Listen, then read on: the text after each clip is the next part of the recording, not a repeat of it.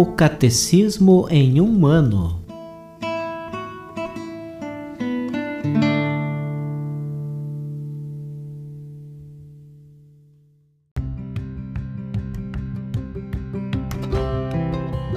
Olá, eu sou Bruno, seminarista da Diocese de Ponta Grossa, Paraná. Você está ouvindo o podcast O Catecismo em um ano. Vamos ler todo o Catecismo da Igreja Católica ao longo de 365 episódios. Estamos utilizando a tradução em português apresentada pela CNBB em 2013, baseada na edição típica em latim. Baixe o plano de leitura por meio de um link que você encontra na página do Instagram, arroba o Catecismo em um ano, ou na descrição deste podcast.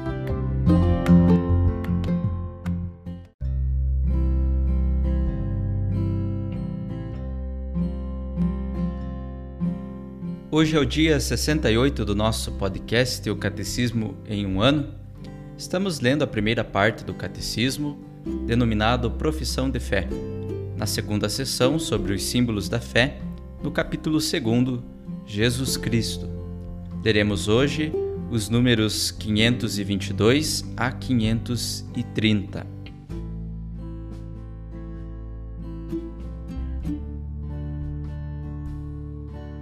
Os mistérios da infância e da vida oculta de Jesus. A preparação. A vinda do Filho de Deus à Terra é um acontecimento de tal imensidão que Deus quis prepará-lo durante séculos. Ritos e sacrifícios, figuras e símbolos da primeira aliança, tudo ele faz convergir para Cristo. Ele o anuncia pela boca dos profetas que se sucedem em Israel. Desperta, além disso, no coração dos pagãos a obscura expectativa desta vinda. São João Batista é o precursor imediato do Senhor, enviado para preparar-lhe o caminho. Profeta do Altíssimo, conforme Lucas capítulo 1, versículo 76, ele supera todos os profetas, deles é o último. Inaugura o Evangelho. Saúda a vinda de Cristo desde o seio de sua mãe. Encontra sua alegria em ser o amigo do noivo conforme João capítulo 3, versículo 29, que designa como o Cordeiro de Deus, aquele que tira o pecado do mundo. João capítulo 1, versículo 29. Precedendo a Jesus com o espírito e o poder de Elias. Lucas capítulo 1, versículo 17. Dá testemunho dele por sua pregação, seu batismo de conversão e seu martírio. Ao celebrar cada ano a liturgia do Advento, a Igreja atualiza esta espera do Messias. Comungando com a longa preparação da primeira vinda do Salvador, os fiéis renovam o ardente desejo de sua segunda vinda. Pela celebração da Natividade e do martírio do Precursor, a Igreja se une a seu desejo. É necessário que ele cresça e eu diminua. João capítulo 3, versículo 30. O mistério do Natal. Jesus nasceu na humildade de um estábulo, em uma família pobre. As primeiras testemunhas do evento são simples pastores. É nesta pobreza que se manifesta a glória do céu. A igreja não se cansa de cantar a glória dessa noite. Hoje a Virgem traz ao mundo o eterno, e a terra oferece uma gruta ao inacessível. Os anjos e os pastores o louvam, e os magos caminham com a estrela. Pois vós nascestes por nós, menino, Deus eterno. Tornar-se criança em relação a Deus é a condição para entrar no reino. Para isso, é preciso nos humilharmos, nos tornarmos pequenos mais ainda, é preciso nascer do alto, conforme João capítulo 3, versículo 7. Nascer de Deus, para nos tornarmos filhos de Deus. O mistério do Natal realiza-se em nós quando Cristo toma forma em nós. O Natal é o mistério deste admirável intercâmbio.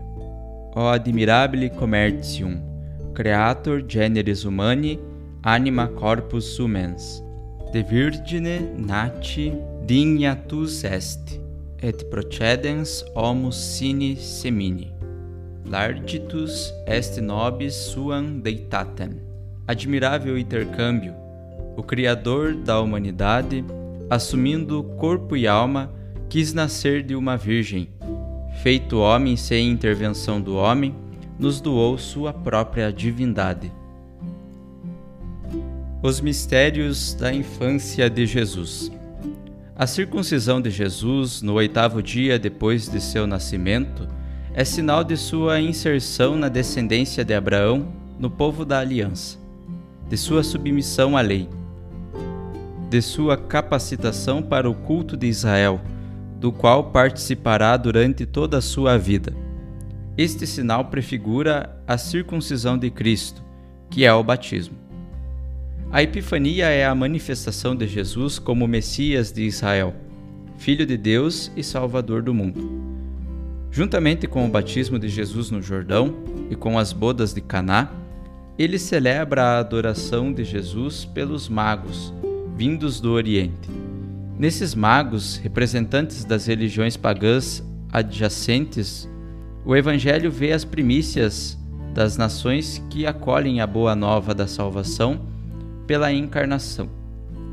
A vinda dos magos a Jerusalém para adorar ao Rei dos Judeus mostra que eles procuram em Israel a luz messiânica da estrela de Davi, aquele que será o Rei das Nações.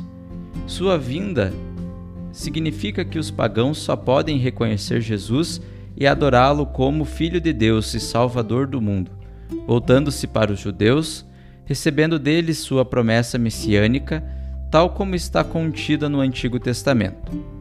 A Epifania manifesta que a plenitude dos pagãos entra na família dos patriarcas e adquire o privilégio do povo eleito. A apresentação de Jesus no templo o mostra como primogênito pertencente ao Senhor. Com Simeão e Ana, é toda a espera de Israel que vem ao encontro de seu Salvador. A tradição bizantina designa como o termo encontro tal acontecimento. Jesus é reconhecido como o Messias tão esperado, luz das nações e glória de Israel, mas é também sinal de contradição. A espada de dor, predita a Maria, anuncia esta outra oblação, perfeita e única, da cruz, que dará a salvação que Deus preparou diante de todos os povos. A fuga para o Egito e o massacre dos inocentes manifestam a oposição das trevas à luz. Ela veio para o que era seu, mas os seus não a acolheram. João capítulo 1, versículo 11. Toda a vida de Cristo estará sob o signo da perseguição. Os seus compartilham com ele esta perseguição. Sua volta do Egito lembra o Êxodo e apresenta Jesus como o libertador definitivo.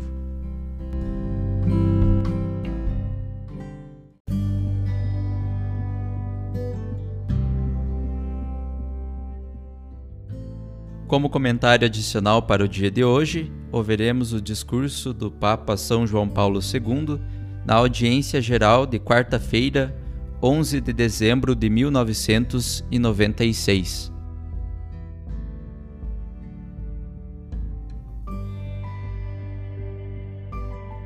A apresentação de Jesus no templo. No episódio da apresentação de Jesus no templo, são Lucas sublinha o destino messiânico de Jesus. Segundo o texto lucano, o objetivo imediato da viagem da Sagrada Família de Belém a Jerusalém é o cumprimento da lei. Quando se cumpriram os dias da sua purificação, segundo a lei de Moisés, levaram Jesus a Jerusalém para apresentá-lo ao Senhor, como está escrito na lei do Senhor. Todo primogênito será consagrado ao Senhor e oferecer como sacrifício um par de rolas ou dois pombinhos, conforme o que está dito em a lei do Senhor. Lucas capítulo 2, versículos de 22 a 24. Com este gesto, Maria e José manifestam seu propósito de obedecer fielmente à vontade de Deus, rejeitando toda forma de privilégio. A sua peregrinação ao Templo de Jerusalém assume o significado de uma consagração a Deus no lugar da sua presença. Maria, obrigada pela sua pobreza a oferecer rolas ou pombos, entrega de fato o verdadeiro Cordeiro que redimirá a humanidade, antecipando com o seu gesto o que tinha sido prefigurado nas oferendas rituais da antiga lei. Enquanto a lei exigia a purificação somente da mãe após o parto, Lucas fala dos dias da purificação deles. Lucas capítulo 2, versículo 22. Talvez com a intenção de indicar ao mesmo tempo as prescrições referentes à mãe e a seu filho primogênito. A expressão purificação pode nos surpreender, pois se refere a uma mãe que, por graça singular, pôde ser imaculada desde o primeiro momento de sua existência, e a um menino totalmente santo. Entretanto, é preciso lembrar que não se tratava de purificar a consciência de alguma mancha de pecado, mas apenas de recuperar a pureza ritual, que, segundo as ideias da época, era afetada pelo simples fato do parto, sem que houvesse culpa de nenhum tipo. O evangelista aproveita a ocasião para sublinhar o vínculo especial que existe entre Jesus como primogênito, Lucas capítulo 2, versículos 7 e 23, e a santidade de Deus, assim como para indicar o espírito de humildade na oferta que impulsionou Maria e José. Com efeito, o par de rolas ou dois pombinhos era a oferta dos pobres, conforme Levítico capítulo 12, versículo 8.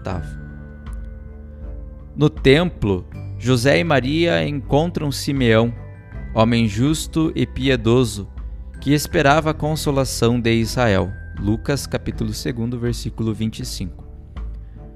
A narrativa lucana nada diz sobre seu passado e o serviço que ele realiza no templo. Ele fala de um homem profundamente religioso que cultiva grandes desejos em seu coração e espera o Messias, o Consolador de Israel. Com efeito, o Espírito Santo estava nele. Lucas capítulo 2, versículo 25. E foi-lhe revelado pelo Espírito Santo que não morreria até que visse o Messias do Senhor. Lucas capítulo 2, versículo 26. Simeão convida-nos a contemplar a ação misericordiosa de Deus, que derrama o Espírito sobre os seus fiéis para realizar o misterioso projeto de amor.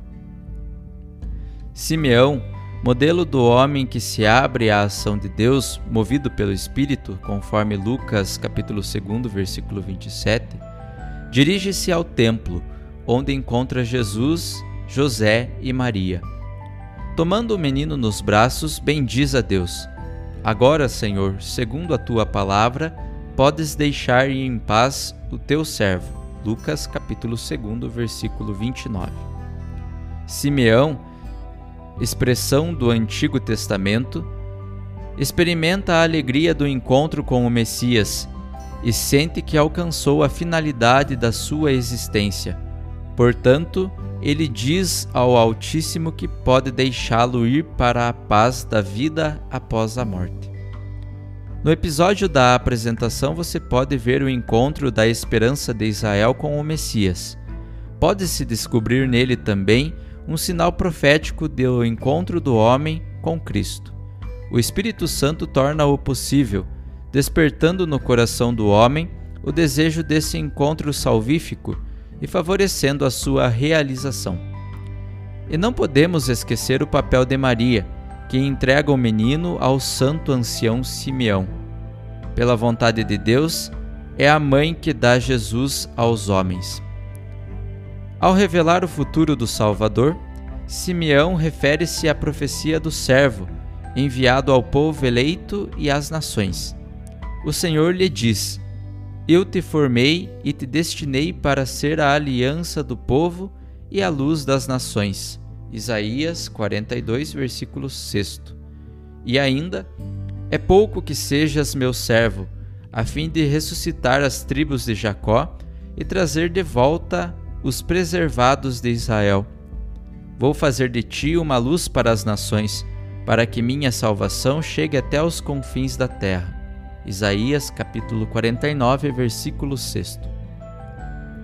Em seu canto, Simeão muda completamente a perspectiva, enfatizando o universalismo da missão de Jesus.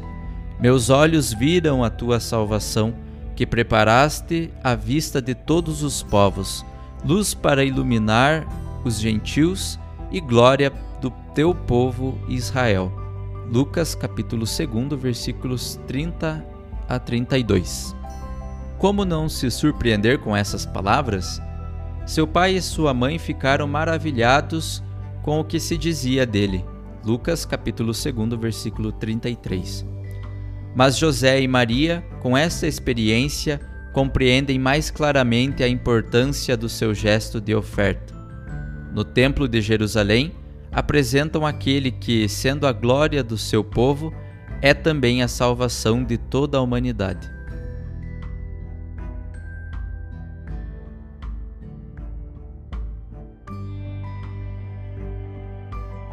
Os textos das catequeses papais encontram-se na íntegra no site da Santa Sé, vatican.va.